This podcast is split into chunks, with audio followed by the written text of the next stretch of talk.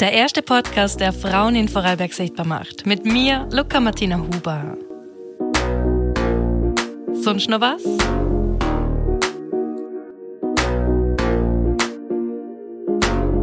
Frau am Bau. Frauen in der Baubranche generell.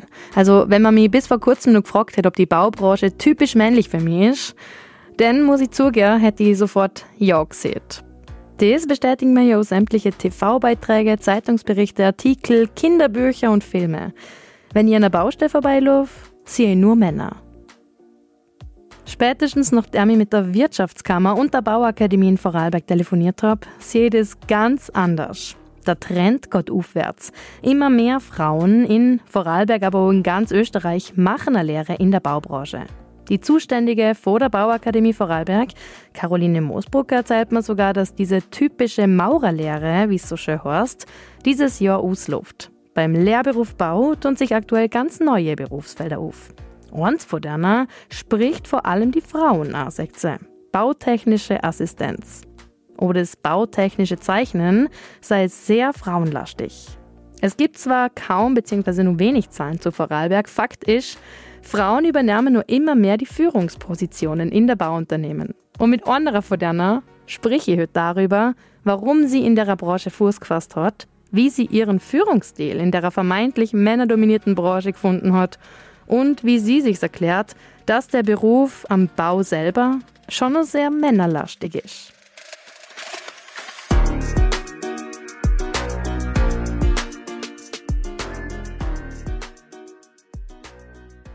Katharina Fuchs.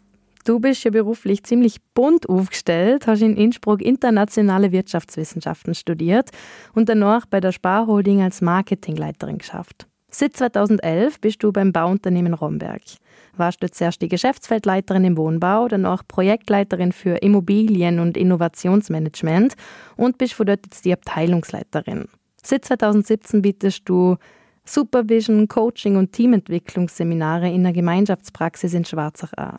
Dazu Arne, engagierst du dich noch in der Gemeindepolitik Langeneck und bist dort jetzt auch Vizebürgermeisterin. Hallo Katharina. Hallo Luca, danke für die Einladung.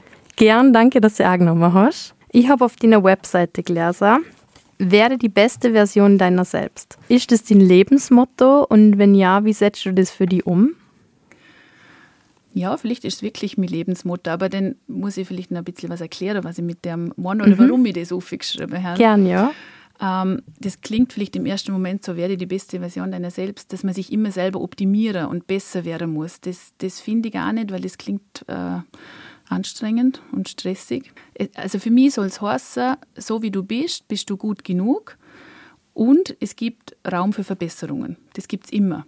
Und ähm, jeder Mensch hat Talente, hat äh, äh, ja, Kompetenzen und ich finde es schön und wichtig, wenn, wenn jeder Mensch diese Kompetenzen, diese Talente auch, auch nutzt. Also eigentlich ist es eine Balance zwischen Zielstrebigkeit, also auch ja, diese Talente zu nutzen, aber auch Gelassenheit. Weil ich kann mich nicht ständig nur weiterentwickeln und, und besser werden. Ich muss auch mal ich muss einmal eine Lehre zulassen. Und ähm, ja, meistens passiert die Entwicklung ja in, in den Pausen, in den, in den Lehrräumen. Mhm. Und, und die braucht es genauso. Dass man einfach in Möglichkeiten denkt und sich nicht eingrenzt. Und wenn man so sieht, dann, dann passt dieses Motto schon, ja. Oh, heute ist so das Baugewerbe nur traditionell Männerberuf. Siehst du das auch so?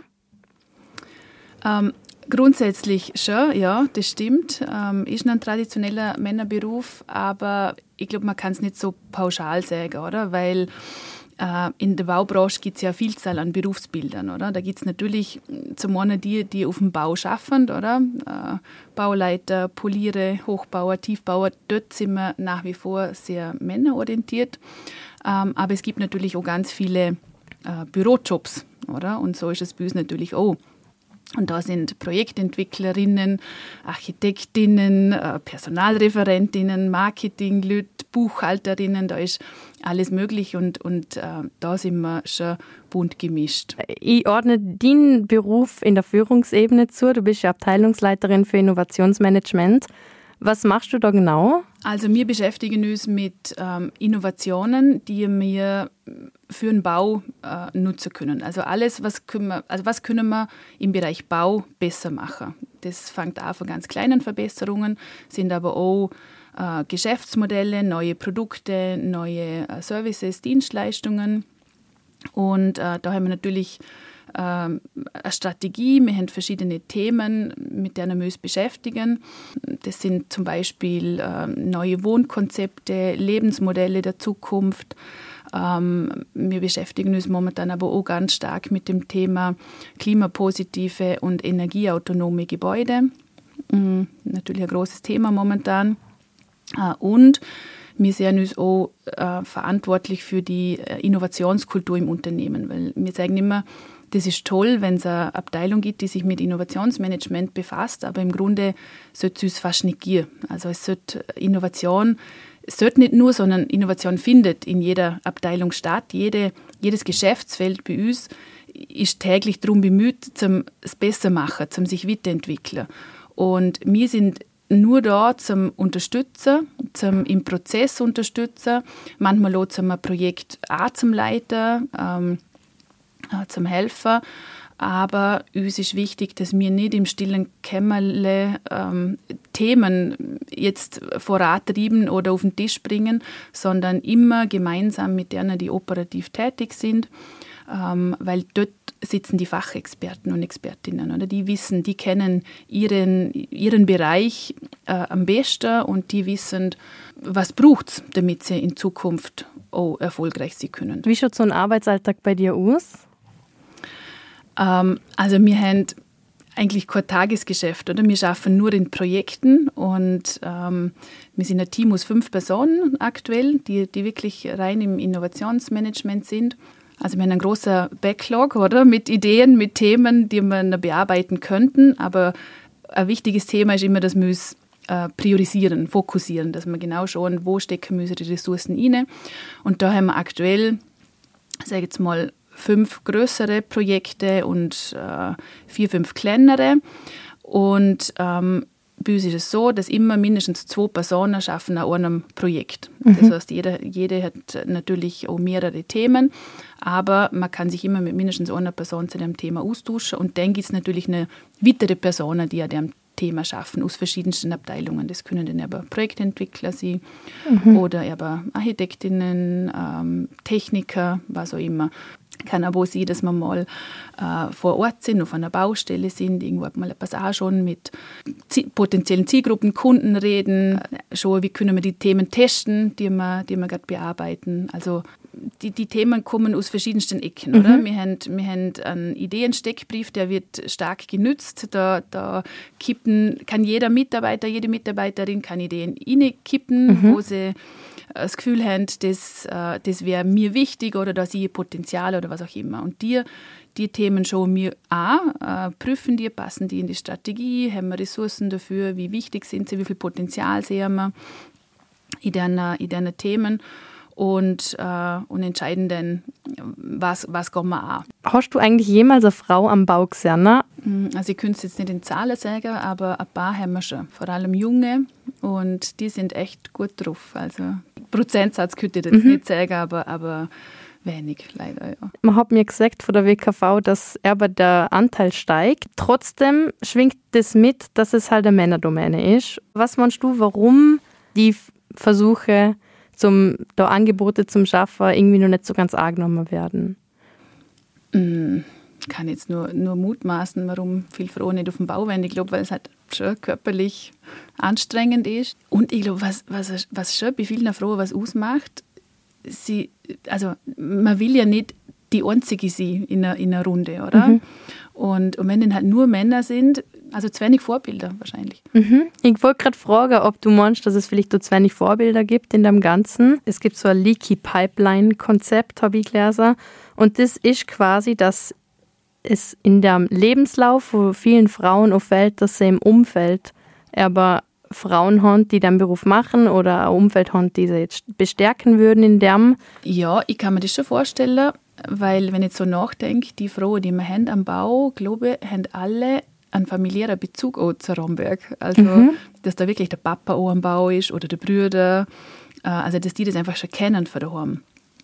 Weil, ja, wenn man wirklich gar keinen Bezug hat, denke ich, dass das vielen nicht in den Sinn kommt, dass sie äh, das auch machen könnten. Ich glaube, darum ist es ganz wichtig, dass man die ganze Palette an, an Möglichkeiten, an Berufen, an Ausbildungen auch, äh, auch aufzeigt. Ja, weil was nicht, was nicht sichtbar ist, überlegt man nicht. Ich habe eh schon auch gesprochen, die Politik auf der einen Seite probiert zum da Angebote zu schaffen, auf der anderen Seite auch voll viel Bauunternehmen mittlerweile. Gibt es sowas bei Romberg auch, dass man da gezielt auf das irgendwie ausarbeitet? Also wir machen generell viel, ähm, dass wir attraktives Unternehmen sind, aber ja, für beide Geschlechter, oder? Dass man auf flexible ähm, Arbeitszeitmodelle, da, da, legen wir ganz viel Wert drauf. Es gibt auch immer mehr Männer bei uns, die in Karenz gehen. Mhm. Äh, ich würde mir noch mehr wünschen und mehr wie die üblichen zwei Monate, aber, aber es gibt und das wird da unterstützt. Jetzt springe ich nochmal auf ein anderes Thema, weil du vorhin gesagt hast, in der anderen Abteilungen hucken die Meinung nach die Experten und Expertinnen. Aber ich kann mir vorstellen, du hast dich da trotzdem wahrscheinlich auch extrem umlernen müssen oder auch in das ganze, ich sage jetzt, baugewerbliche OI lernen müssen. Wie war das für die? Also ich bin ja seit zwölf Jahren bei Romberg jetzt, fast zwölf mhm. Jahre. Und haben damals 2000, Anfang 2011 angefangen gleich ähm, als Geschäftsfeldleiterin für den Wohnbau. Das war schon ein sehr äh, kalter, kaltes Wasser, großer Sprung.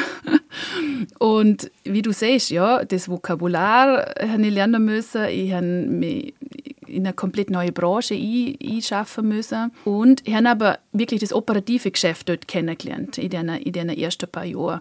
Und das hilft mir jetzt natürlich im Innovationsmanagement, weil es ist immer schwierig, zum darüber zu reden, was kann man besser machen, wo kann man Dinge optimieren, Dinge neu denken, Dinge auch weglassen, ähm, wenn man nicht weiß, wie ist denn der Ist-Zustand. Und darum war das im Grunde ein guter Weg jetzt so die letzten paar Jahre, angefangen vom operativen Geschäft, denn ähm, haben wir wirklich schon 2016 haben wir angefangen mit Innovationsmanagement, haben dort schon angefangen, das aufzubauen, haben dort, äh, dort schon beschäftigt mit äh, Wohnen der Zukunft. Dort ist dann auch das äh, Micro-Apartment-Konzept mhm. David entstanden und haben dann gemerkt, das ist wichtig, das hat Potenzial, wir werden uns mit neuen Themen beschäftigen und haben das dann breiter aufgestellt. Und dann ist das natürlich so sukzessive Kuh, haben wir schon auch weitergebildet und eingelesen, ähm, ins, in, in die Theorie des Innovationsmanagements, die ganzen mhm. Methoden, die es gibt und äh, wie läuft denn so ein Innovationsprozess und wie, können wie läuft der Ideenmanagement, ähm, diese Dinge. Das, das haben wir dann quasi on the job angelernt. Hast du das Gefühl gehabt, dass du dein Umfeld beim Schaffen die unterstützt hat oder hast du manchmal das Gefühl gehabt, weil du das gerade als Frau lernst, doch ab und zu ein bisschen belächelt worden bist oder hat man die da ab und zu vielleicht auch nicht so ernst genommen? Ähm, ich glaube, man muss sich jedem Job behaupten. Was natürlich schon ist, ich war ja nicht einmal 30, äh, also jung und eine Frau, bin da reingekommen, branchenfremd, komplett von woanders, keine Ahnung kennt für irgendwas und haben eine, Abteilung geführt. Also nicht nur Abteilung, sondern ein Geschäftsfeld mit Umsatzverantwortung. Wir haben Grundstücke ähm, äh, eingekauft und also ja, wirklich große Dinge. Ja, viele Männer natürlich drunter, da, muss man sich schon behaupten, ja, das stimmt schon. Und, und am Anfang war die Akzeptanz ganz sicher nicht da. Aber ähm, mein, also der, der mich eingelernt hat, der hat die Geschäftsführung gewechselt, der hat das vorher gemacht. Und der hat sich da wirklich extrem bemüht, zum, äh, zu mir alles beibringen. Und äh, hat mich da sehr stark unterstützt, vor allem in der ersten Zeit. Ich habe noch immer, es, es kommt immer darauf an, wie gehst du auf die Leute zu, oder? Und ich habe sie immer äh, gelten lassen in ihrer, in ihrer Fachkompetenz. Ich bin nie und gesagt, ich weiß jetzt, wie der Hase läuft und ich sage, wie es geht, überhaupt nicht. Und halt, ich bin immer der Meinung, es gibt gute Führungskräfte und es gibt gute Fachkräfte. Und ganz selten gibt es beides, jemand, der beides ist. Und ich nehme gesagt, ich bin da zum, zum äh, den Rücken freiheben, ich bin da zum die Abteilung organisieren, ich war auch da zum die Grundstücke akquirieren und, und ich habe mich hauptsächlich in der Rolle als Führung für der Abteilung gesehen. Gerade wo du am Anfang so warst, du dir so gerade erzählt, es war so ein kalter oder ein Sprung ins kalte Wasser. Warum hast du die für das entschieden, zum aber so ein, ich sage so eine Umorientierung zum Agor? Ähm, ich überlege mir so Sachen eigentlich gerne hier lang. ähm, ich ich habe immer gesagt, wenn ich in eine Firma gehe, dann möchte ich mich mit den Werten identifizieren, die die, die, die Firma äh, lebt und verkörpert und ich möchte mich mit dem Produkt oder mit der Dienstleistung identifizieren. Und jetzt war ich vorher bei der Spar mit, mit Erster und Lebensmittel kann ich mich sehr gut identifizieren. das wäre nett. Ja, ja, genau. Und Spar, auch Familienunternehmen und auch Romberg als Familienunternehmen, äh, lange gewachsen, traditionell, äh, aber auch innovativ. Und, und was ist, was verkörpert Romberg? Hat natürlich sehr viele Geschäftsfelder, aber wir verbinden es oft mit dem Thema Wohnen, oder? Und dann haben wir gedacht, ja, Erster und Wohner, das muss jeder Mensch. Da, mal, das, das gefällt mir. Mit Wohnen kann ich mich identifizieren. Und ja, und dann haben wir gedacht, spannend, ich probiere das jetzt einfach. Ich weiß, es ist schon länger her, aber wie war denn nur dieser Bewerbungsprozess oder das Gespräch? Weil die haben ja sicher auch gefragt, wie kommst du auf das? Mm, na, die haben das eigentlich gar nicht hinter. Okay. Ich, ich muss ehrlich sagen, ähm, ich habe dort einen neuen Job gesucht, weil ich bei der Spar sechs Jahre lang ständig unterwegs war. Ich war für Osteuropa zuständig mhm. und war jede Woche mindestens Dienstag bis Donnerstag fort äh, in einem von den Ländern oder in Salzburg in der Hauptzentrale und war einfach müde vom Reisen. Ich habe einfach das nicht mehr mögen. Ich habe mir total laut da, ich habe gerne gehen eigentlich. Und wir haben dann einfach mal geschaut, was ist so auf dem Markt und ich habe mich bei verschiedenen Sachen beworben und, und der das Bewerbungsgespräch bei Romberg, muss ich ehrlich sagen, habe ich mehr als Übung angesehen, weil man denkt, ja, üben wir ein bisschen Bewerbungsgespräche. Mhm. das habe ich auch schon lange nicht mehr gemacht jetzt. Und ich habe mir gerne nicht wirklich erhofft, dass sie mich nehmen, weil weil mir natürlich auch bewusst war, ich bin jung und unerfahren, branchenfremd. Und dann haben sie mir genau, und dann haben wir gedacht, ja gut, wenn sie mich nehmen, dann werden sie sich schon was denkt hier dabei. Und, und dann ist ja noch, es ist, habe ja nichts erzählt, was ich nicht heben kann. Also sie wissen ja, sie kennen meinen Lebenslauf, sie kennen meine Kompetenzen, sie wissen, dass ich keine Erfahrung habe, das war ja noch bewusst. Und wir haben damals schon vier Monate vor die offiziell angefangen, haben wir schon angefangen mit dem Einschulungsprozess und ähm, ja, war dort davor schon eine intensive Phase. Und mir war bewusst, dass ich viel lernen muss und, und meinem Chef auch und der hat das aber in Kauf genommen, weil er gesagt hat, er hat das Gefühl, ich passe gut daher und äh, dass ich die Abteilung gut führen kann. Ähm, und alles andere lässt sich lernen. Und ich glaube, um das geht oder? Führungskompetenzen kannst du ganz eingeschränkt nur lernen, beziehungsweise auch, ob du, ob du passend bist für eine bestimmte Position. Fachliches lässt sich ganz viel lernen. Und äh, das auch jetzt, wenn ich Bewerbungsgespräche führe, äh, schaue ich viel stärker auf das, ob eine Person ins Team passt, ins Unternehmen passt, äh, wie, welche fachlichen Kompetenzen die Person mitbringt. Man sagt ja voll oft Frauen noch, wenn wir jetzt zum Beispiel Bewerbungsbeschreibung lesen, dass man dann nicht fünf Punkte lernen ein Punkt passt gar nicht zu uns und dann sagen wir, boah, also ich kann zwar vier Sachen, aber eins nicht und deswegen traue ich mich nicht zum Bewerben. Und man sagt auch Männer noch, dass sie dann sagen, ja, sicher nur eine Sache, wo ich nicht kann. Und vier andere Sachen schon. Und bei dir war es ja dann wahrscheinlich auch eher so, dass du da denkst, okay, die Liste ist lang, es ist eigentlich mehr da, wo ich wahrscheinlich nur lernen muss. Wie hast du dir das denn traut? Ist ist das dein Charakter einfach oder ist die da schon selber einen Stoß geben müssen? Ähm, hm, schwierige Frage. Ähm, ich glaube, es ist ein bisschen Charaktersache. Ähm, ich bin grundsätzlich ein Mensch, der vielmal Ja sagt, der gern Herausforderungen annimmt. Und ähm, wie soll ich sagen, ich, ich fordere mich selber gern aus. Ich, ich bereue es zwar oft danach, aber in dem Moment, wo ich Chancen boten kriege, Möglichkeiten kriege, dann denke ich mir, ah, da kann ich was lernen, da kann ich mich weiterentwickeln, ähm, da komme ich aus meiner Komfortzone raus, da komme ich in meine Lernzone, da, ähm, da, da kann ich besser werden, kann ich Erfahrungen sammeln. Ähm, das ist, das ist glaube ich, eine Charaktersache. Und dann ist es aber eine Übungssache, weil wenn man das mehrmal macht, dann merkt man, es passiert gar nichts. Ich sage ja oh, wenn ich weiß, ich kann ja nicht alles, ähm, aber es, es klappt dann. Und man, man, entwickelt sich wirklich weiter. Dann ist es vielleicht kurz, kurzfristig stressig, äh, anstrengende Zeit und ich muss auch sagen, die ersten paar Jahre waren noch wirklich sehr anstrengend. Mhm. aber ja, du siehst Charakter, also Charakter ja, mhm. und es ist aber auch eine Haltungssache ich vergleiche das, oder äh, ich weiß nicht, ob das ein Begriff ist, das Growth Mindset. Mhm. Und nach dem versuche ich mich immer zu orientieren, oder? Growth Mindset heißt ja wörtlich Wachstumsdenken. Und äh, mit Growth Mindset bezeichnet man innere Haltung, wie man mit, mit Herausforderungen umgeht, oder? Und ein Beispiel ist jetzt, ich kann sagen, oh, bloß keinen Fehler machen. Oder ich sage, ja, ich kriege das irgendwie auch nicht. Ich probiere es einfach. Oder ich sage, nein, das kann ich nicht. Dieser eine Punkt von einer fünf, den kann ich nicht, also lass es. Oder ich sage, wenn es mir wirklich wichtig ist, dann lerne ich es halt. Also, dass man sich selber nicht eingrenzt und einschränkt in der, in der Möglichkeit, die man geboten kriegt. Das finde ich nämlich oft so schade. Und das tut, mir, das tut mir wirklich weh, wenn ich das oft sehe, gerade bei wie, wie du siehst, dass sie sich Sachen nicht zutrauen. Denke mir, die schütteln, bitte. Mach's doch einfach. Und, und das finde ich schade. Und dann habe ich immer das Gefühl, ich bin es äh, mir selber schuldig, dass ich das mache. Und ich bin es aber allen Frauen schuldig. Das klingt jetzt zwar vielleicht ein bisschen blöd, aber ja, wenn, wenn ich es nicht mache, dann machen es andere vielleicht auch nicht. Und vielleicht, wenn es ich mache, denke ich, wow, ah, die hat sich traut. Okay, vielleicht kann ich mir das nächste Mal auch trauen.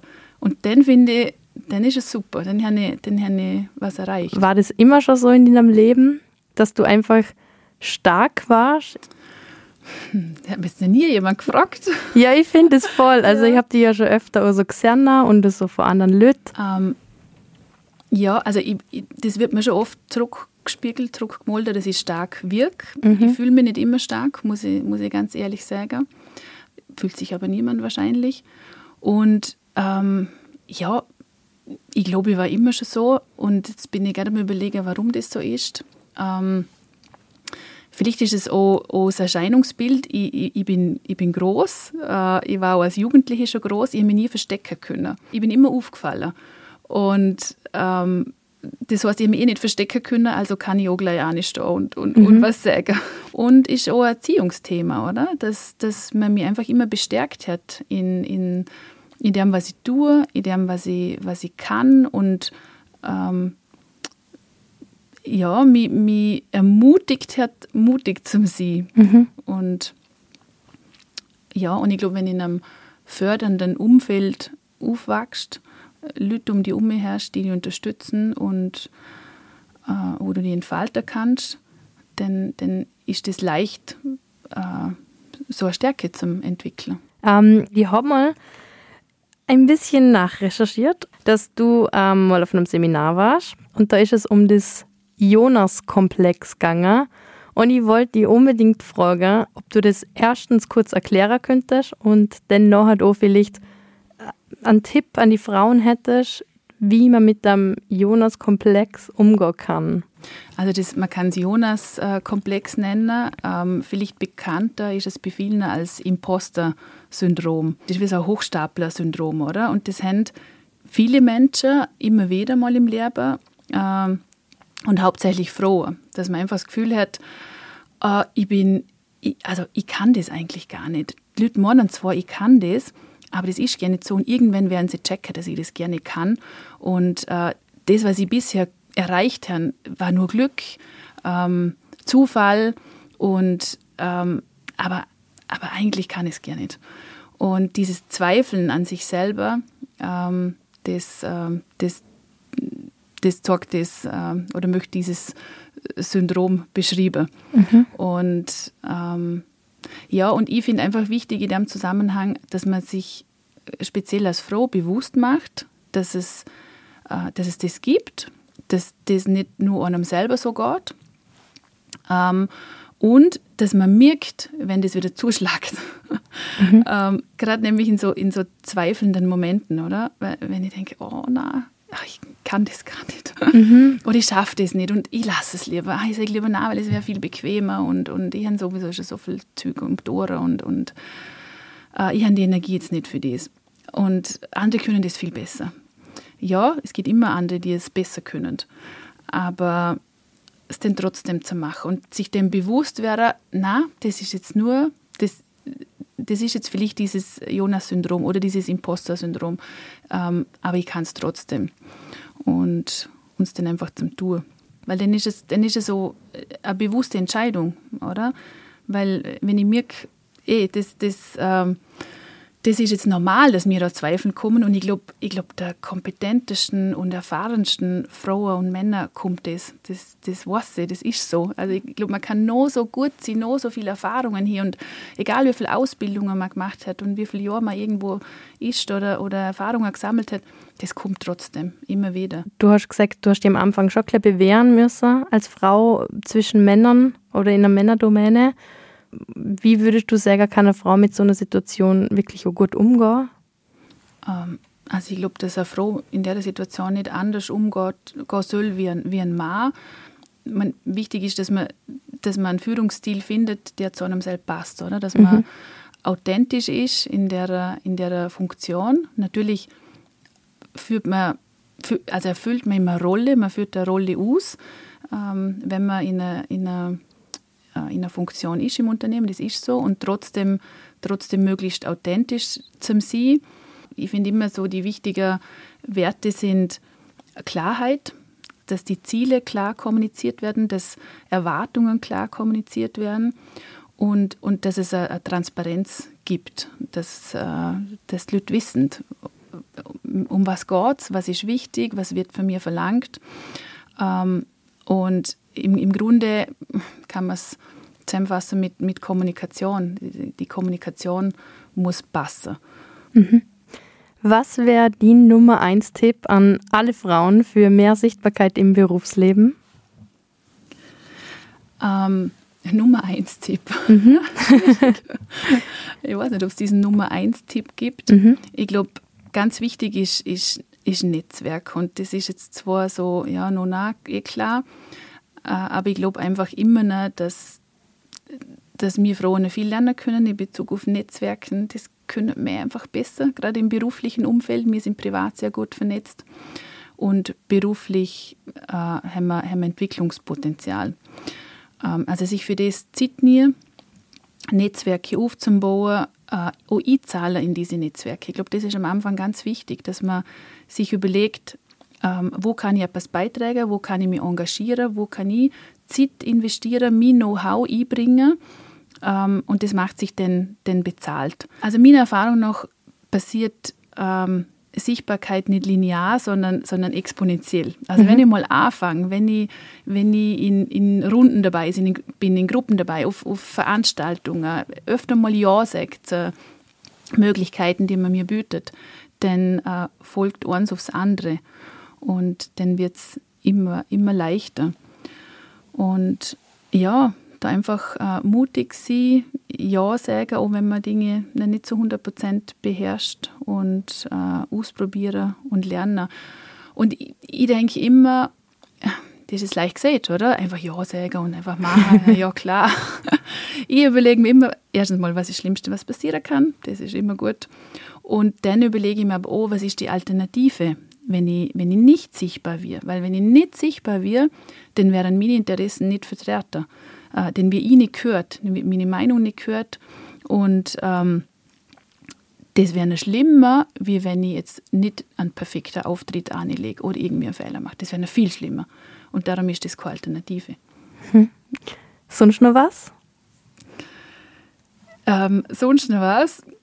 Ja, vielleicht, wenn man gerade bei dem Thema Sichtbarkeit bliebend. Ähm, ich finde es total super, dass du den Podcast machst, weil, weil das wirklich ein, Herzensthema ist, auch von mir. Und ich mir wirklich ganz oft überlege, warum mache ich die ganze Sache alle. Und äh, im Grunde zahlen ganz viele auch in das I. Das, das, das mich brutal stört und ins Forscher gesagt, dass es in vielen Bereichen aber diese Role Models nicht gibt. Und das, du hast jetzt bezogen auf, auf äh, Bauwirtschaft, ähm, in der Politik ist das das Gleiche, oder? Und ich möchte einfach, wenn ich meine Kinder anschaue, ähm, dass die alle Möglichkeiten haben und dass die alles sehen, was, was sie tun können. Und nicht nur, weil sie nie ähm, gute Politikerinnen gesehen hätten jetzt oder, oder gute Bauleiterinnen, dass ihnen das gar nicht in den Sinn kommt, dass sie das auch machen könnten. Das ist mir, das ist mir ganz wichtig. Und ähm, ja, man, man sieht es in der, in der Gesellschaft immer wieder. Es, braucht, es hat immer wieder mutige Vorreiterinnen braucht, die, die Dinge hinterfragt haben, die äh, eintreten sind für, für, für Rechte, für, für äh, Wünsche für Frauen. Und, ähm, und mit dem hat sich ganz viel, äh, ganz viel verändert auch und, und hat sich Züg weiterentwickeln können. Und vielleicht am Schluss, ich bewundere da ganz stark die, die Johanna Donal, die, die erste Frauenministerin, die wir in Österreich kennen, und die hat immer gesagt, aus taktischen Gründen leise zu treten, hat sich noch immer als Fehler erwiesen. Und äh, das, das ist so das, was mich anleitet, weil ähm, wir müssen nicht leise treten, wir müssen einstehen für unsere, für unsere Rechte, für, unsere, für das, was uns wichtig ist. Und das äh, treibt mich auch an.